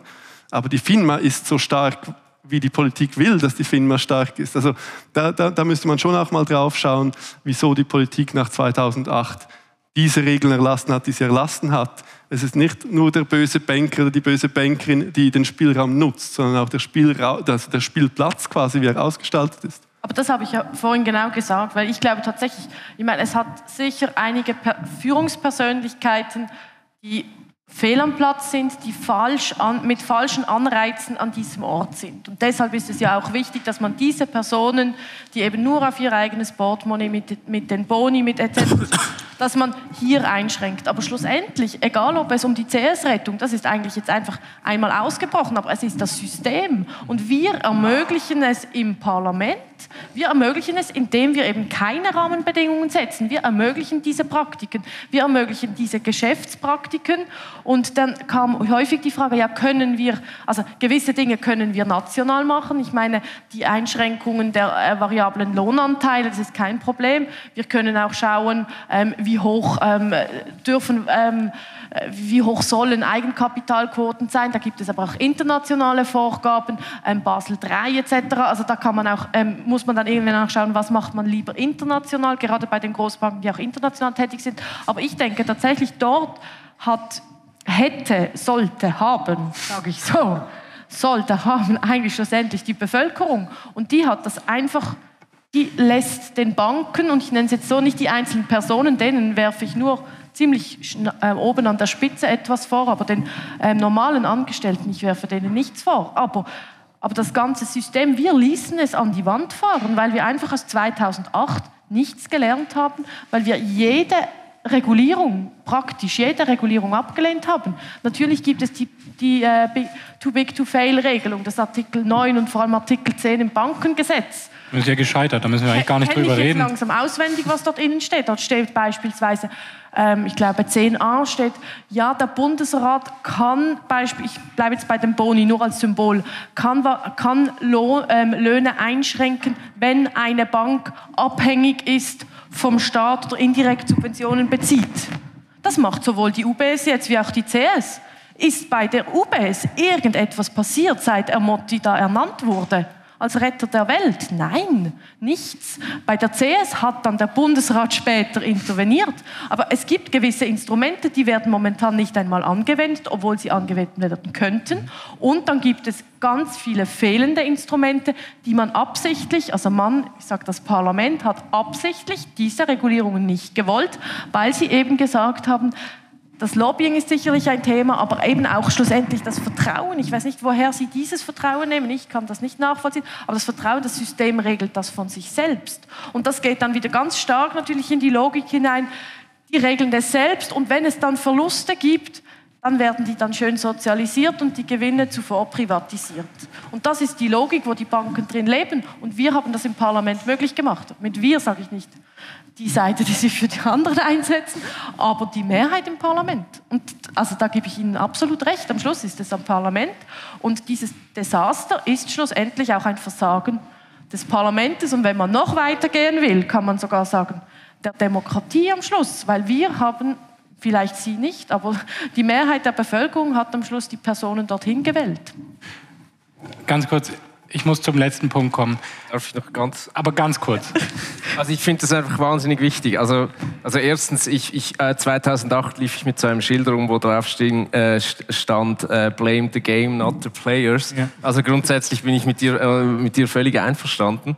Ähm, ich habe vielleicht ein bisschen arg personalisiert, aber was, was ich finde, ist irgendwie schwierig, wenn man quasi Politik und Finanzplatz oder Politik und Wirtschaft so klar trennt. Mhm. Weil das ist einfach nicht der Fall. Oder? Ähm, es gibt diese Trennung nicht. Ja, ja also ich finde, man, man, müsste viel mehr über Interessen sprechen und welche Interessen werden wie vertreten, auch wer hat wie viele Möglichkeiten, auch finanzielle Interessen zu vertreten.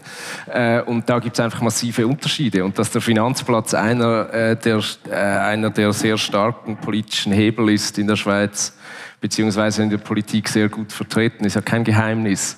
Ähm, also ich meine nur schon bei Nestle zum Beispiel, das ist jetzt ein anderes Gebiet, aber bei Nestle arbeiten 700 Leute, äh, die nur dafür zuständig sind, die Steuern von Nestle zu optimieren. Äh, das, ist, das ist sehr wahrscheinlich mehr als in der, in, der, in der Abteilung bei der eidgenössischen Steuerverwaltung, die kontrolliert, ob Nestle äh, richtig Steuern bezahlt.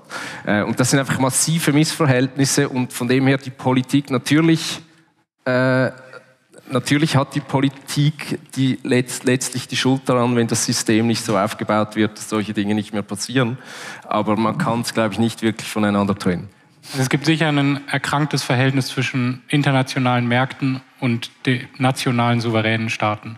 Aber jetzt ist noch ein letzter Punkt, too back to fail. Ich finde die Rolle des internationalen Drucks schon noch eine wichtige, weil wir haben jetzt eine Bank wenn die stirbt, das wirkt sich auf souveräne Staaten aus. Das heißt, es gibt nationale Interessen, internationale Interessen, dass die Schweiz in einer gewissen Art und Weise gehandelt hat. Und es gibt dieses bekannte Zitat, auch aus dem Financial Times Artikel, uh, in particular, the US and the French were kicking the shit out of the Swiss, um diese Lösung durchzubringen. Wie kann ich mir das vorstellen?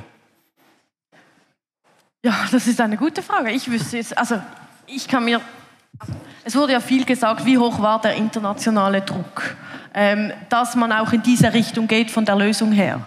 Und ich kann das schlussendlich, kann ich das nicht beurteilen zum heutigen Zeitpunkt. Und ich glaube, gerade auch deshalb ist es demokratiepolitisch wahnsinnig wichtig, die gesamte Geschichte und die Rolle aller Akteure wir ähm, untersuchen dürfen, dies zu untersuchen, um zu schauen, wer hat welchen Einfluss genommen, um Lehren daraus zu ziehen und, und eben dann die entsprechenden Regulierungen zu machen. Ich kann zum heutigen Zeitpunkt nicht sagen, also man hört einfach das, was man liest. Mhm. Aber ich kann das nicht verifizieren und ich bin jetzt auch immer ein bisschen vorsichtig geworden, wenn ich irgendetwas höre, das gerade zu glauben ähm, und, und möchte da irgendwie auch äh, die Dinge zuerst sehen, bevor ich sage, dass das so war, dass die ein Einfluss hatten oder ein Druck machten. Natürlich haben sie Einfluss.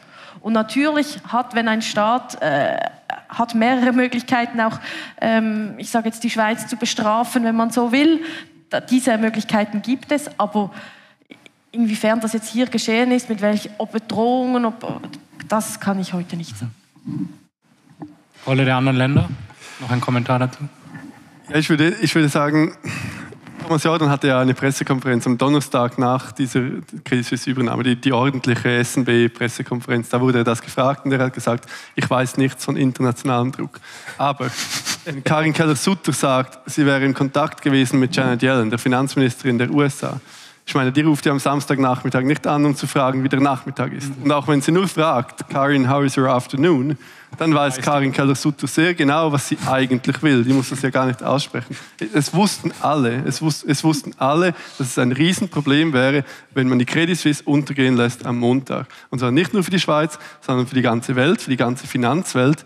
Und dass die USA damit nicht happy gewesen wäre, hat, hat, man auch gewusst. Das musste nicht ausgesprochen werden. Und dieser Druck war da, ob der ausgesprochen war oder nicht. Ja, das sehe ich auch so. Ich habe nur sehr wenig Mitleid mit der Schweiz oder dem Bundesrat, ähm, weil ich meine, letztlich die Schweiz profitiert extrem grundsätzlich von einer sehr stark global vernetzten Wirtschaft.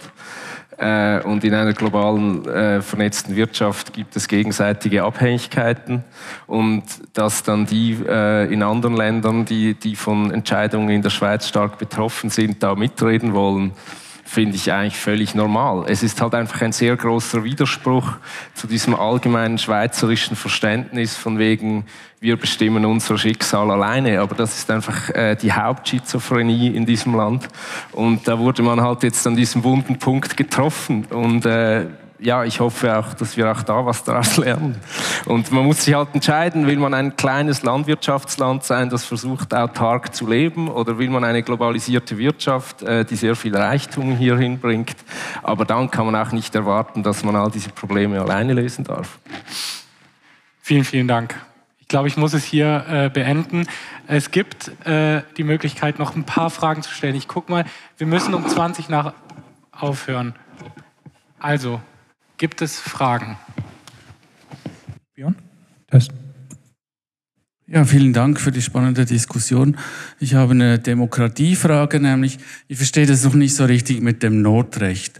Also in der Demokratie, wenn die erste Gewalt äh, versagt, äh, die nicht die äh, genügende Gesetze gemacht hat oder nicht genügend Gesetz, Gesetze gemacht hat, dann steigt ja dann der Bundesrat, die Exekutive ein und wendet Notrecht an.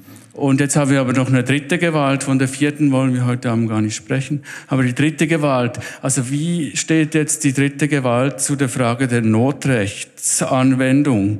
Nach welchen Kriterien wird Notrecht richtig angewendet oder falsch angewendet? Und was sind die Konsequenzen, wenn es falsch angewendet wird? Also ich sage mal, eine Ärztin oder ein Arzt, der in der Notfallstation eine, irgendeine Operation vornimmt, kann ja auch sein, dass die falsch war, dann wird der äh, oder die zur Rechenschaft gezogen. Wie sieht es jetzt da in diesem Fall aus mit, dem, mit der Anwendung von Notrecht? Was sind die Kriterien? Ich kann vielleicht da beginnen. Ähm Zuerst einmal, also das Notrecht, da gibt es klar, also das ist in der Verfassung ja nicht ganz so klar formuliert, was dann genau Notrecht ist und zu welchem. Also es ist ein bisschen ein schwammiger, äh, ein schwammiger Begriff. Was dann, es muss unmittelbar sein, nicht anders lösbar. Es gibt so ein paar, ich sage ein paar Plattitüden, wo man sich darauf beziehen kann. Man hat das eben gerade dreimal angewendet. Bei Corona, bei äh, der AXPO war es, glaube ich, auch einmal Notrecht. Genau, bei, bei der AXPO war es Notrecht. Das wäre möglich gewesen ohne Notrecht, wenn man einfach, wenn das Parlament das Gesetz anständig schnell durchberaten hätte. Und jetzt, und das hat sich natürlich gehäuft. Und was der Bundesrat, und jetzt nehme ich die dritte Gewalt mal raus, was der Bundesrat machen muss, er muss das Notrecht überführen in ein ordentliches Recht, sonst ähm, fällt es nach sechs Monaten raus. Also wir werden uns im Parlament jetzt in sehr kurzer Zeit wieder damit befassen, falls es dann noch notwendig ist, weil die ganze Übernahme, also das ist vielleicht gar, vorhin gar nicht zur Sprache gekommen, die hat ja noch nicht stattgefunden. Also wir, also für das brauchen Sie auch noch die 5 Millionen, um diesen Vertrag überhaupt, diese Abmachung auch ähm, ähm, mit der UBS zu machen und dann nachher irgendwie die Zusammenführung.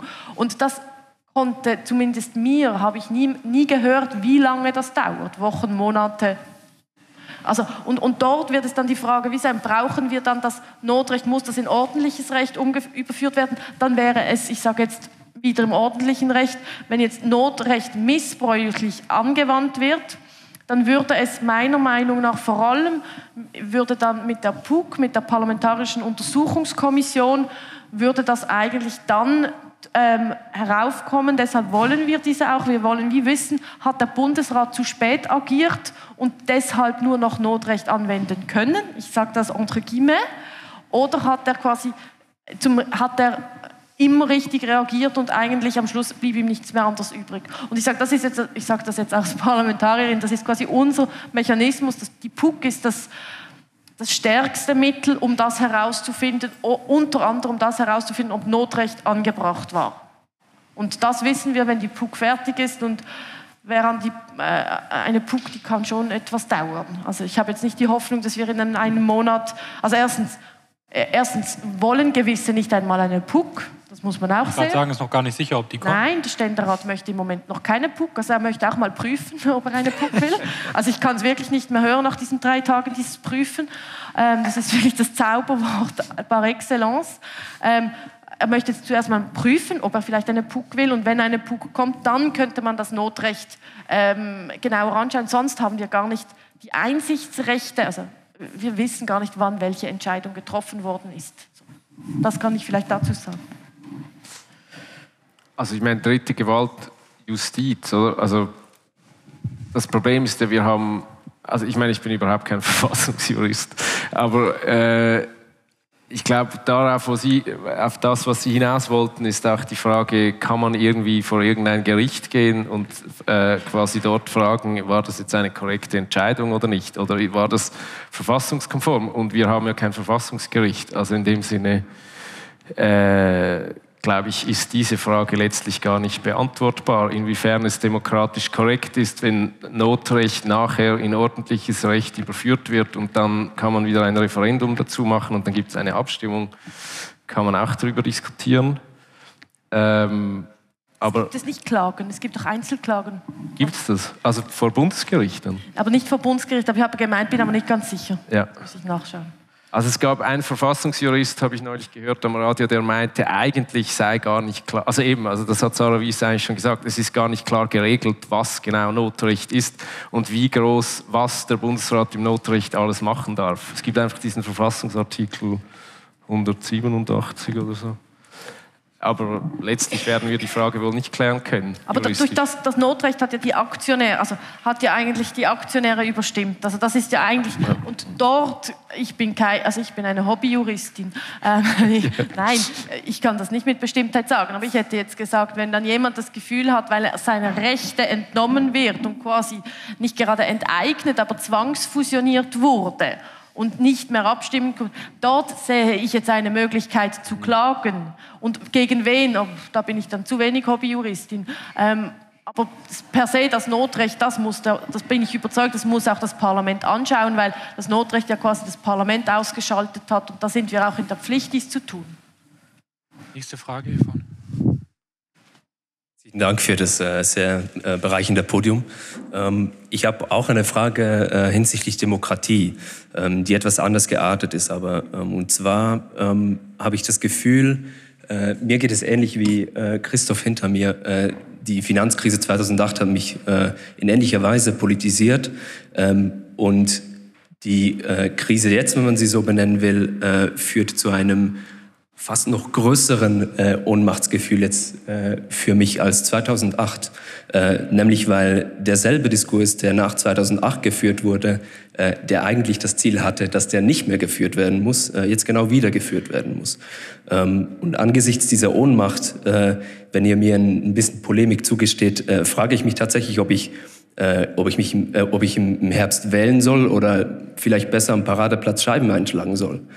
Ähm, äh, und ähm, ich glaube, es ist, es ist mehr oder weniger fair zu sagen, dass in dem Moment jetzt äh, für viele Personen äh, Letzteres vernünftig erscheint. Ähm, und ich glaube, das ist wichtig zu betonen. Also äh, das, ist keine, das ist keine unvernünftige äh, äh, Maßnahme. Ähm, und vor diesem Hintergrund frage ich mich, ähm, vielleicht mit etwas weniger Polemik, äh, wie genau der Diskurs, äh, wenn auch das Scheibeneinschlagen äh, nicht unbedingt äh, die Lösung sein sollte, äh, anders geführt werden sollte als, als nach 2008. Ähm, weil also es ist, es ist auch erstaunlich, dass nach 2008 die, ähm, äh, viele, viele Phrasen herumgeworfen wurden, äh, vieles angekündigt wurde und dann spätestens 2015 vieles von dem wieder in den Sand gesetzt werden muss. Deshalb vor allem auch die Ohnmacht. Also wie kann ich erwarten, dass dasselbe nicht in drei Jahren wieder passiert? Also ich verstehe die Ohnmacht. Ich, ich, ich bin überzeugt, dass Scheibeneinschlagen das Problem nicht lösen, grundsätzlich. Aber ich verstehe die Ohnmacht. Ähm, und ich bin, ich habe es vorhin auch gesagt, ich bin wirklich auch konsterniert. Und wenn ich jetzt einfach sehe, seit 2008, wir haben ja immer wieder die Regulierungsvorstöße, die eben genau das verhindern wollten, die haben wir regelmäßig auf dem Tisch. Wir wollten gewisse sogar jetzt beschleunigen. Und da muss ich schon sagen, also ja, ich würde wählen gehen, weil am Schluss ist es eine Mehrheit, die genau jede Regulierung ablehnt. Also ich denke, wir müssen es schaffen, diese Mehrheitsverhältnisse zu verändern. Und dann können wir diesen, ähm, äh, diesen Bankenplatz, wenn man das so will, regulieren. Ich glaube tatsächlich, das ist notwendig. Ich bin momentan auch so weit, dass erstens ja, unbedingt wählen gehen, Scheiben einschlagen, nicht meine Empfehlung. Ähm, und ich bin schon auch der Meinung, dass man darüber nachdenken muss, ob es halt auch noch eine Volksinitiative braucht. Ich glaube, wir sind momentan so weit, dass ich denke, die Menschen, und ich hoffe, wir müssen, dass wir diese Mehrheiten verändern, aber gut, ich kenne die Schweiz jetzt auch ein bisschen, es wird schwierig, aber wir können es versuchen. Aber ich glaube, der Druck von der Bevölkerung, ich glaube, wir haben wirklich genug. Also ich glaube, es braucht jetzt Veränderungen. Ich kann mir vorstellen, dass gewisse Veränderungen auch mit einer Volksinitiative für den gesunden Finanzplatz jetzt erreicht werden müssen, weil das Parlament zu langsam ist, weil es, äh, wie du vorhin gesagt hast, schlussendlich auch von Interessen geleitet wird. Aber ich gebe es trotz, also ich gebe meine Hoffnung schlussendlich in die Demokratie noch nicht auf.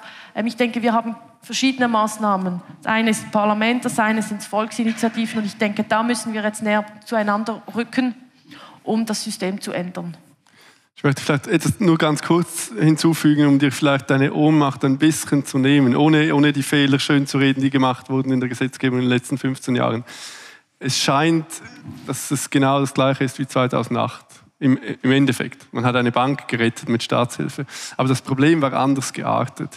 Und dementsprechend war auch die Regulierung so ausgestaltet, dass 2008 nicht nochmals passieren kann. Also das ist so ein bisschen die Idee, you're always fighting the last war. Oder man, man weiß, was passiert ist, man versucht zu verhindern, dass das wieder passiert, aber jede Krise ist halt irgendwie auch neu und die war neu.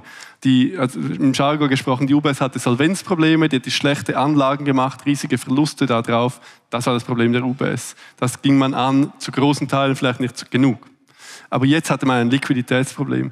Das, das, das ist ein ganz anders geartetes Problem, das man auch mit anderen Instrumenten lösen kann. In diesem Sinne sind wir nicht im genau gleichen Diskurs wie 2008. Aber es sind, das ja, muss ich trotzdem also noch sagen, es gibt, sind trotzdem die Geschäftspraktiken, die dazu geführt haben, dass es zu diesem Vertrauensverlust kommt. Das ist wirklich etwas anderes. Das sind schlussendlich die genau gleichen Strukturen. Das sind die Strukturen, dass man Geschäftspraktiken hat, die entweder Verluste ähm, ähm, klagen, weil es eben nicht rechtens ist, was man macht. Also ich glaube, es, ich, ich gebe dir zum Teil also schon recht, aber ich glaube, die Struktur, das ist das, was ich auch sehe. Es wurden gewisse Dinge gemacht, aber die Struktur wurde nicht geändert. Und das müssen wir jetzt hinbekommen. Damit, egal ob es jetzt Liquidität ist, ob es jetzt ähm, ob es das Eigenkapital ist, dass das System gar nicht so wachsen kann, dass überhaupt wieder systemrelevante Banken in eine solche Krise kommen. Das wäre meine also, Erwartung. Ja, und, also ich meine, die Eigenkapitaldiskussion war massiv stark nach 2008. Und gut, da gibt es äh, verschiedene Meinungen, aber es gibt äh, also die Frau, die das berühmteste Buch geschrieben hat äh, nach der Finanzkrise de, des Bankers Neue Kleider. Ich habe jetzt gerade ihren Namen vergessen. Ja, da, genau, danke. Die sagt, die hat schon damals gesagt, mehr Eigenkapital hätte geholfen und die sagt jetzt auch im Fall der CS, dass das geholfen hätte, einfach weil die Leute, wenn die Leute wissen, da ist sehr viel quasi Kapital im Haus vorhanden, dann erstens ist die Schwelle höher, um Geld abzuziehen, aber auch um gegen die Bank zu spekulieren. In dem Sinne kann man Liquidität und Eigenkapital nicht ganz voneinander trennen. Also das ist zumindest ihre Argumentation. Und ich finde auch, also umso mehr muss man wählen gehen. Und wenn du schon Scheiben anschlägst, dann nicht am Paradeplatz, weil das ist ein Museum, das bringt gar nichts mehr. Dort, dort wird nicht gearbeitet. Wenn schon, muss man die Stromversorgung äh, der SIX in Zürich der Börse kappen, die mittlerweile recht weit außen ist. Also Hacking ist immer noch das Beste, das hilft am meisten. Aber Scheiben einschlagen ist wirklich 19. Jahrhundert, Entschuldigung. Wie gesagt, ich habe schon, äh, ich weiß jetzt nicht mehr, ja, ich habe schon gesagt, ich habe versprochen, pünktlich aufzuhören. Deswegen müssen wir an der Stelle Schluss machen. Ich würde Sie recht herzlich einladen. Im Vorne ist in sechs Minuten beginnt ein Jazzkonzert und dazu möchte ich Sie recht herzlich einladen, um es in den Worten des Veranstalters dort zu sagen. Dann kann man dort sich daran erinnern, dass Geld und Wirtschaft nicht alles im Leben ist. In diesem Sinne, vielen, vielen Dank und schönen Abend.